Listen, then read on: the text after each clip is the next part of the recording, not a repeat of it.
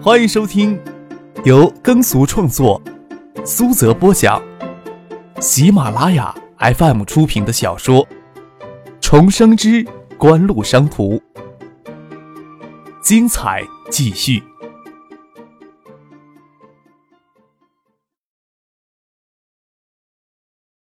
第五百八十三集。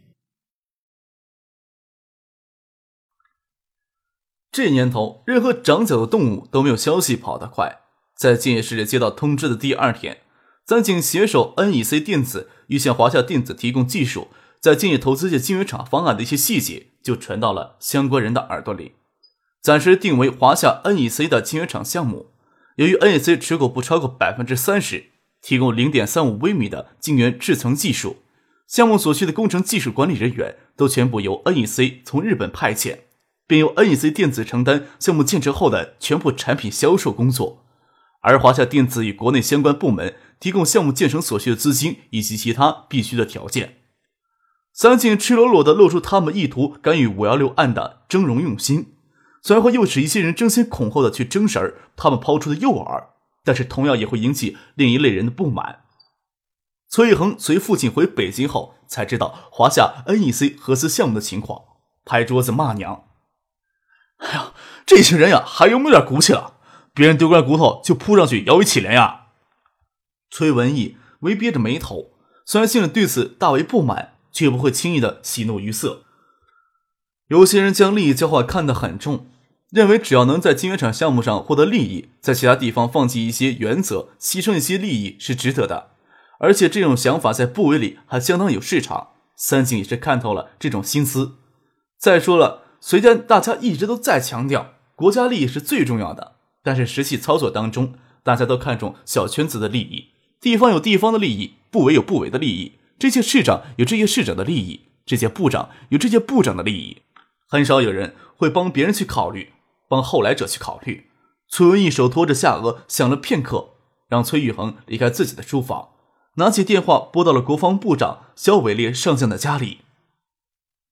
五幺六案呀，侦查工作可以缓缓，甚至结案时可以写的轻描淡写一番，昭告某些人对五幺六案可能会影响中日经商经济担忧。不过，我以为今后提出的计划需要加速进行了，大国战略需要早谋算呀，咱们不能十年、二十年后还给别人捏住七寸呐。五月三十一日，发展计划委、信息产业部以及华夏电子、日本 NEC 电子、三井物产。到中兴微星建设工厂参观，阵容相当的豪华。信息产业部耿崇阳、发展计划委排名第一的副主任程静杰，以及华夏电子董事长葛建德，陪同 NEC 电子株式会社社长小泽雄，以及半导体部门高层，以及三井物产中国区总代表池佐秀藏、总顾问大野行信等人抵达建业。地方上由建市委书记罗军、市长肖明建以及建业市委常委高新区工委书记王维军全程陪同，省委书记陶静与省长李彦湖只出席接待仪式。这些年，陶静习惯在幕后对经济工作进行谋局化布局，许多重要的接待活动多是出席一下就告退，这次也不意外。只不过李远湖匆匆出席了接待仪式就告辞离开，还是让人颇为意外的。绝大多数人还以为，无论华夏电子与 NEC 的合资项目最终会不会定在建业，由于建业的经济管理工作的独立性质，李远湖的淡出也许算不上意外。只有少部分人能猜到李远湖只是倾向锦湖的表态，也或许是对华夏电子与 NEC 的合资项目并不看好。那个小子没有出现呢。池佐秀藏侧着头与李在珠低声说道：“他们两人都不满三十岁，却分别是三井与三星在中国的高级管理人员，交友也是中方的高层，在一群中老年官员围拥之中，自然显得很醒目。”池佐秀藏下飞机就期待再看到那个堪称企业之首的青年，上回在东京电子展将他忽略掉，真是失策了。只不过从机场一直到参观现场都没有看到那个人的身影。中国呀，内地上的报纸还没有出现过他的报道新闻呢。李在珠说道。他想起他叔叔三星幕后的掌权者李健熙来，李建熙也若是有可能，绝不会在公开场合露面的性格。再说华夏电子与恩义色晶圆厂项目选址定在建业，绝对会挤压中青微星的发展空间。那个家伙大概已经给这个消息气炸了肚子，躲在一旁图个眼不见心不烦吧。能让那个家伙不痛快，李在珠总是不会放弃机会的。他又说道：“哎呀，不过我想中方的官员出门邀请他，总不会避而不见的。”石锁秀藏眉头微扬，招手与发展计划委的组织官员说起这事儿。葛宪德在旁边听了也颇为不悦，挑刺的说道：“人家耿部长与程主任都亲自到建业来了，他躲着不见面，是不是有些不妥呀？”罗军会欢迎华夏电子与 NEC 的晶圆厂项目放在建业，但是总归要维护近乎的。说道：“张可计划是要出席的，新吴那边临时有点事儿，昨天夜里赶去新吴了。这事儿是不是事先跟耿部长、程主任打过招呼了呀？”耿重阳微微一笑，说道：“啊，无关紧要的，他没有拒绝我们参观中心卫星就好。”葛建德脸色潸然，这话无非是说他根本没有资格让张哥跟他提前打招呼。挑刺儿的话不过是自找没趣。他总不能说张克是故意躲到新吴去的吧？虽然大家的心里都清楚，张克就是故意躲到新吴去的。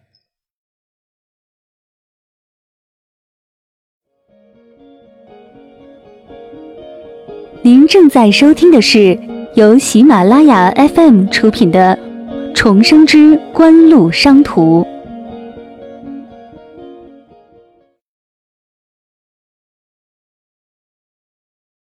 三星在韩国有晶圆厂，不过在建业投资建设了芯片封装、成品测试工厂，可以说是晶圆制造的后端工序。这也是李在洙出现在参观队伍里的直接理由。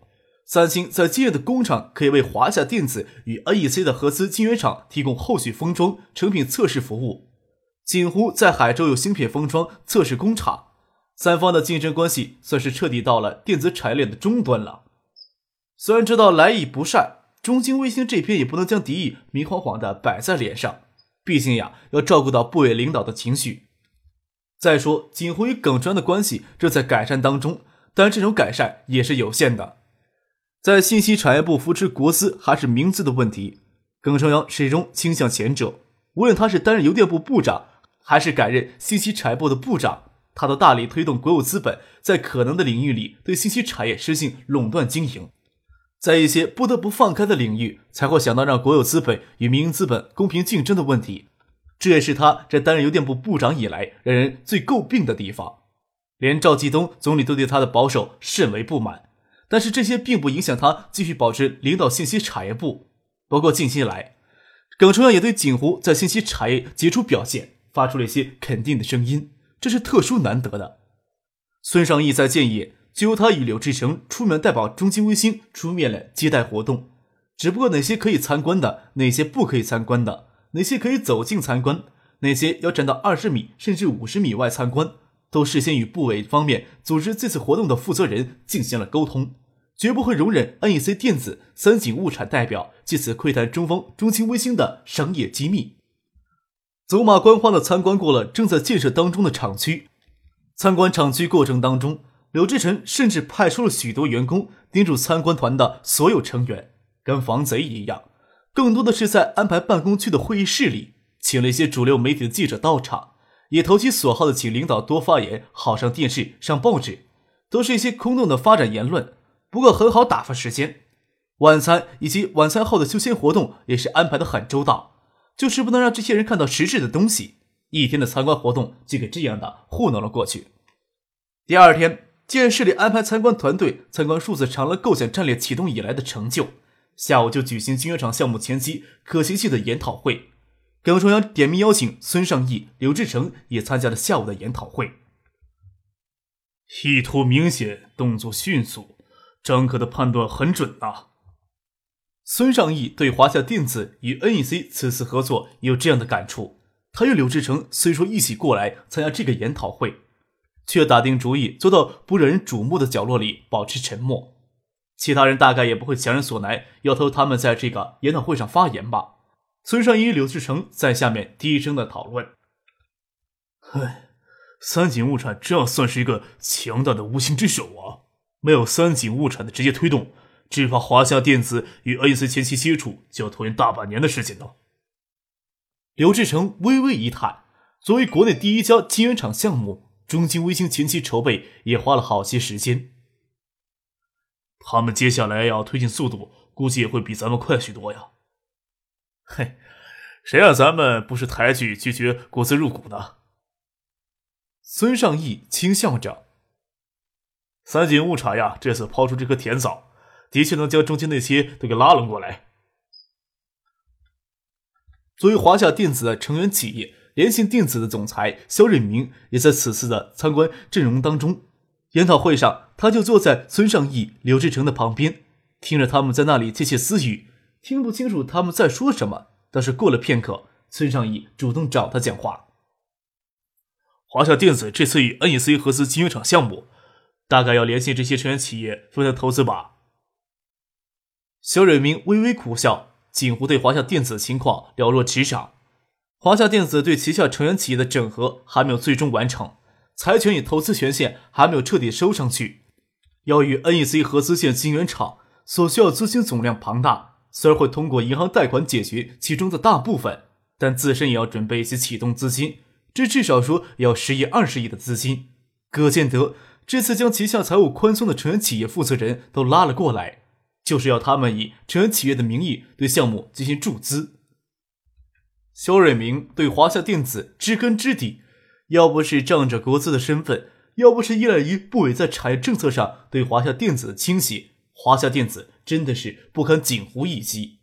企业管理、技术创新、人才引进、市场营销、品牌建设等各个方面的水平都差得太远了。刘志成凑过头来问肖瑞明：“肖总，你对于华夏电子与 NEC 这次合作有什么看法呢？”肖瑞明只能摇头苦笑。在行家面前无法说冠冕堂皇的假客套话，心里的真实想法却怎么能让竞争对手知道？甚至感觉到柳志成这么问是在奚落自己呀。